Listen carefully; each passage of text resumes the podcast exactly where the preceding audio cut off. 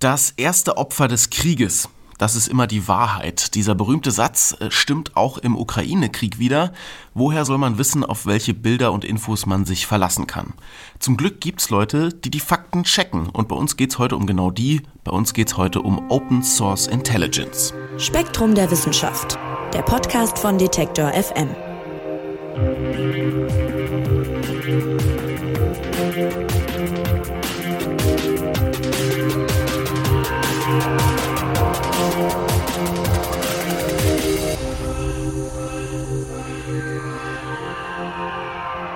Ja, noch nie war ein Krieg, glaube ich, so medial wie der Ukraine-Krieg. Also uns erreichen ja ständig Bilder und Infos von russischer wie von ukrainischer Seite.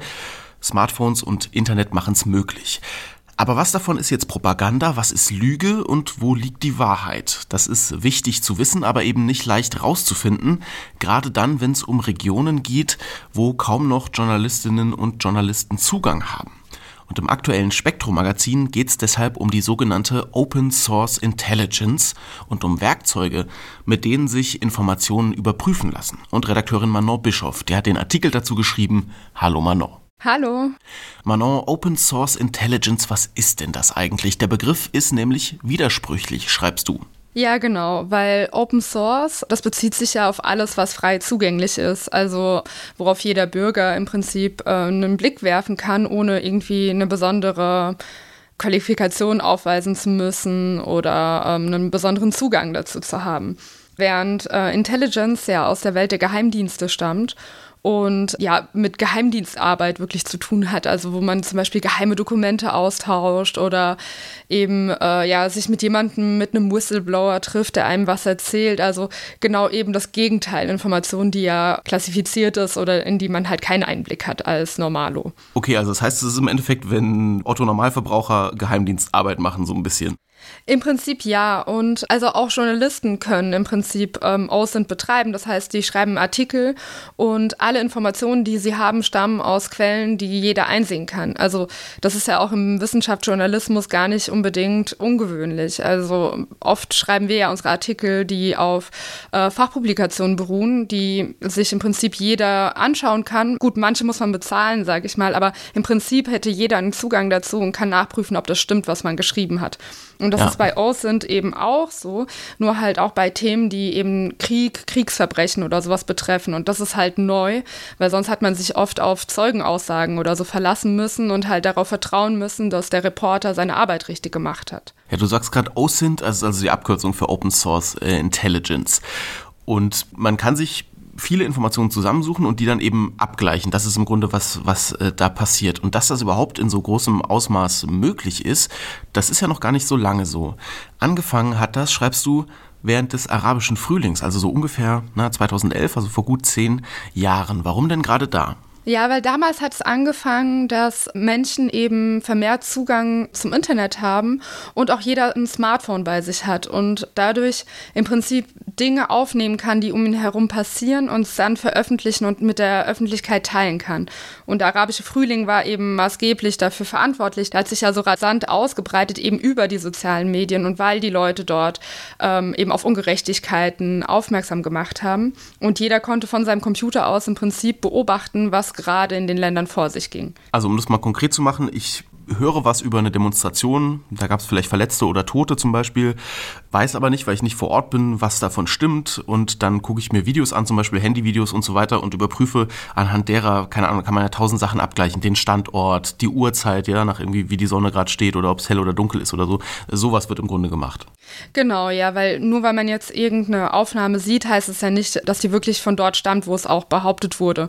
Und man kann dann halt eben sich Merkmale in der Umgebung anschauen, wie du ja gesagt hast, oder halt auch eben, ob ähm, die Tageszeit also ungefähr zu dem passt, was auch angegeben wird. Genau, also so, so kann man damit anfangen, das zu prüfen, ob das eben eine wahre, authentische Aufnahme ist oder eben nicht.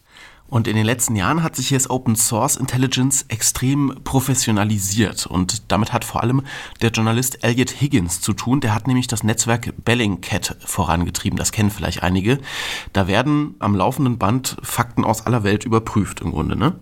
Genau, ja. Und die werden auch doppelt geprüft bei denen. Also zum Beispiel, wenn jetzt eine Person hier Recherchen betreibt, dann gibt es noch eine andere Person, die nochmal drüber schaut, zum Beispiel, ob das alles so passt. Und äh, genau, die haben das eben wirklich professionalisiert. Ja, und jetzt lass uns vielleicht mal ein bisschen konkret werden. Es ist wirklich beeindruckend, was du alles auflistest, äh, was sich schon so aus frei zugänglichen Informationen hat herausfinden lassen. Ja, also gibt es ein paar ganz prominente Beispiele, die du, die du auch im Artikel besprichst.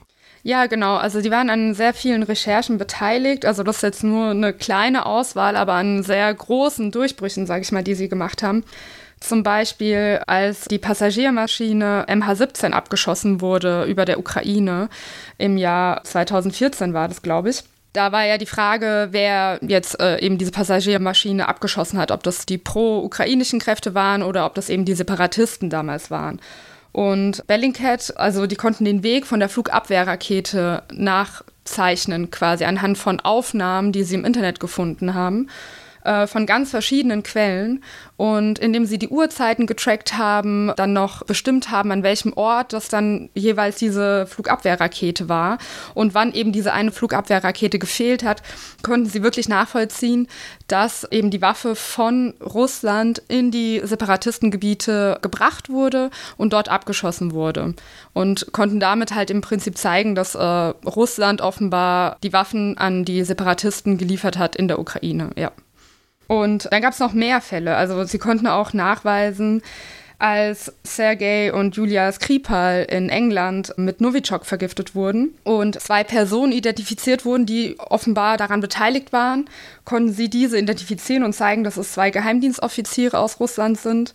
Dann haben sie auch Giftgasattacken in Syrien ähm, offengelegt oder halt noch weitere Beweise dazu geliefert, äh, dass es auch wirklich sich um Giftgas gehandelt hat. Und jetzt ganz kürzlich auch ein Fall, hat Bellingcat auch äh, mit Beweise liefern können, dass eben Roman Abramowitsch und andere Vertreter, die bei den Friedensgesprächen oder ja bei den Gesprächen, sagen wir lieber mal bei den Verhandlungen zwischen äh, der Ukraine und Russland, äh, dass die eben da leicht vergiftet wurden. Also die hatten alle Vergiftungserscheinungen. Ähm, sind jetzt äh, zum Glück keiner verstorben und nichts Schlimmeres passiert, aber ja genau, dass da halt scheinbar auch irgendwas passiert ist. Und Open Source Intelligence funktioniert jetzt aber nicht nur in Kriegen oder bewaffneten Konflikten. Äh, da gibt es noch ein paar andere prominente Beispiele, wo ich es auch zum Beispiel noch gar nicht äh, mitbekommen hatte, dass es da solche Recherchen gab. Zum Beispiel beim Sturm aufs Kapitol in den USA oder auch jetzt äh, während der Corona-Pandemie. Ja, genau. Also beim ähm, Sturm aufs Kapitol äh, in den USA ist es halt so, die Demonstranten sind ja ins Kapitol eingedrungen und äh, haben ja unter anderem auch die Leute, die dort gearbeitet haben, verletzt. Und das FBI hat einfach wahnsinnig viele Aufnahmen davon, weil die Leute sich dabei gefilmt haben, das alles hochgeladen haben. Also es gibt eine riesige Datenflut, die man eigentlich gar nicht so als Behörde allein bewältigen kann. Und deswegen haben die auch einen Aufruf gestartet an die Bevölkerung, dass man denen bei den Ermittlungen irgendwie helfen soll. Und ähm, die haben auch immer noch so eine, so eine Liste mit äh, Bildern, also wer, wer sich da vielleicht engagieren möchte, die ist noch online, mit Personen, die die eben noch gerne identifizieren würden.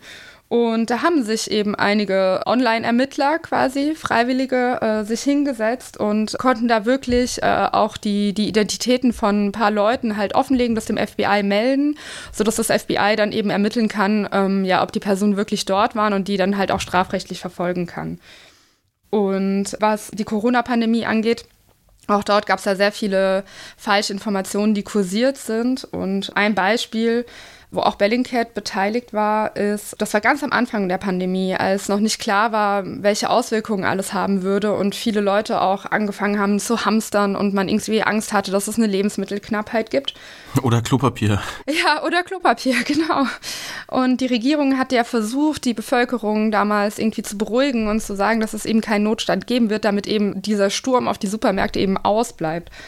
Und ähm, auf TikTok ging scheinbar so ein Video viral, äh, wo man gesehen hat, wie eine riesige Menschenmenge einen Aldi-Markt belagert. Und da stand dabei, die Aufnahme stamme eben gerade aus dieser Zeit, aus eben äh, Februar, März 2020. und dass es eben in, äh, von einem Aldi in Haarlem in der ähm, niederländischen Stadt eben stattgefunden hätte. Und als man das eben geprüft hat und sich dieses Video angeschaut hat, also man hat Ausschnitte aus diesem Video, Screenshots im Prinzip genommen und in eine uh, Reverse Image Search damit durchgeführt. Das heißt, im Prinzip ist es so, als würde man auf Google suchen, nur halt eben nicht mit einem Schlagwort, sondern mit einem Bild. Und Google guckt, ob es ähnliche Aufnahmen gibt. Und tatsächlich konnte man dann diese Aufnahmen auch finden und hat halt gesehen, dass auf YouTube schon 2011 dieses Video hochgeladen wurde und dass es sich dabei nicht um Aldi in Niederlanden gehandelt hat, sondern eben es ein Aldi-Ausverkauf in Kiel war. Also da gab es einfach Sonderangebote 2011. Richtig, genau. Also es hatte gar nichts mit Corona zu tun, das war einfach nur Panikmache. Mhm. Okay, also es gibt viele Fälle, wo man das einsetzen kann, diese Open Source Intelligence. Der Begriff klingt ja jetzt auch so ein bisschen hochgestochen. Am Ende ist es halt, Leute setzen sich hin, egal ob Journalistinnen und Journalisten oder normale Bürgerinnen und Bürger, und gucken sich halt Informationen an und versuchen die zu verifizieren ja, oder zu falsifizieren. Wie arbeiten die denn? Also vielleicht kannst du mal so ein bisschen erzählen, was, was kann man da für Tools benutzen und äh, vielleicht kann man ja selber auch was davon von anwenden oder für sich nutzen. Ja, genau. Also im Prinzip, wie du ja schon sagst, das sind nicht nur äh, Journalistinnen und Journalisten, Polizistinnen und Polizisten nutzen das auch mittlerweile, Geheimdienste sowieso schon immer, ähm, wenn das irgendwie möglich war. Also im Prinzip kann das jeder machen und man kann es auch von zu Hause aus auf der Couch machen. Also es gibt auch Berichte von, ich weiß nicht, super jungen Leuten, die 16, 17 sind, die schon dann irgendwelche Sachen aufdecken konnten. Ja, weil im Prinzip braucht man dafür keine Ausbildung, keine bestimmten Tools oder sonst irgendwas. Man braucht eigentlich einen Computer, eine Internetverbindung und das war's. Es gibt verschiedene Dinge, die man herausfinden möchte bei einer Aufnahme, zum Beispiel eben, wo wurde es aufgenommen, die Geolokalisierung. Und da kann man äh, Google Maps benutzen als einfachstes erstmal. Zum Beispiel, man schaut sich eben eine Aufnahme an, guckt, was sind da so die Merkmale landschaftlich oder vom Stadtbild her. Sehe ich eine Kirche, die irgendwie besonders ist oder ist da vielleicht eine Brücke im Hintergrund? Und dann kann man sich auf Google Maps irgendwie anschauen, ob man was findet, was dem ähnlich sieht. Man kann auf Straßenschilder achten. Äh, man kann Datenbanken heranziehen, zum Beispiel wenn man eine Autobahnbrücke sieht, es gibt Datenbanken mit Autobahnbrücken, mit denen man das abgleichen kann. Also im Prinzip ist da der Kreativität kein, sind da keine Grenzen gesetzt. Man kann Satellitenbilder benutzen. Ja, also dann gibt es noch Programme, die kalkulieren können, je nachdem, wie die Schatten fallen und wie lang die sind, wie viel Uhr es dann war, also wie der Sonnenstand an diesem bestimmten Ort ist. Also gibt sehr viele Methoden, die sehr ausgefeilt sind, mit denen man mittlerweile sehr gut arbeiten kann. Und es kann auch jedermann von zu Hause. Okay, und die Hoffnung hinter all dem ist ja, dass dieses Fact-Checken wirklich richtig was verändern kann. Also äh, in deinem Artikel steht der schöne Satz, ich glaube, der ist von Elliot Higgins gewesen, die Geschichte schreibt künftig nicht mehr nur der Gewinner. Also man hofft wirklich, dass zum Beispiel Kriegsverbrechen, aber eben auch andere, andere Verbrechen besser verfolgt werden können. Wie realistisch ist das denn? Also geht das? Kann, kann die Strafverfolgung da wirklich anknüpfen? Ja, mittlerweile immer mehr und äh, das ist eine sehr positive Entwicklung. Also das FBI zum Beispiel hat tatsächlich aufgrund von Open-Source-Recherchen auch schon Leute verurteilt, die bei dem Sturm am Kapitol zum Beispiel mit dabei waren. Dann gab es 2017 einen Haftbefehl vom Internationalen Strafgerichtshof gegen einen libyschen Militär. Und der Haftbefehl hat auch nur auf Beweisen beruht, die eben über öffentlich zugängliches Material da war, also auch ohne Zeugenaussage. Und auch 2021 in Koblenz wurden da Geheimdienstmitarbeiter aus Syrien, also ehemalige, äh, wegen der Folter schuldig gesprochen. Und auch da hat ein Großteil der Beweislage eben auf solchen öffentlich zugänglichen Material beruht. Also es passiert schon was, es passiert noch relativ wenig, aber es ist schon, es, es wird immer akzeptierter. Und ähm, aber eine wichtige Sache ist, wenn jetzt Leute daran beteiligt sind und das auch ungeschulte Menschen dann machen, man muss ja die Beweise auch ordentlich sichern, man muss den Datenschutz befolgen, gerade in Europa. Man muss auch aufpassen, dass man nicht andere Leute gefährdet durch seine Arbeit, also äh, bewusst oder unbewusst, indem man zum Beispiel eine vermutete Identität preisgibt und man nicht mal weiß, ob das die Person ist. Und selbst wenn es die Person ist, sollte man das wahrscheinlich nur der Strafverfolgungsbehörde irgendwie mitteilen. Dann auch, wenn man jetzt zum Beispiel nachprüfen will, ob eine Aufnahme wirklich an dem Ort geschehen ist, also eine Geolokalisation durchführt und dadurch halt eben den Standort von der Person preisgibt und nicht darüber nachdenkt, dass das vielleicht auch nachteilig sein kann in dem Moment.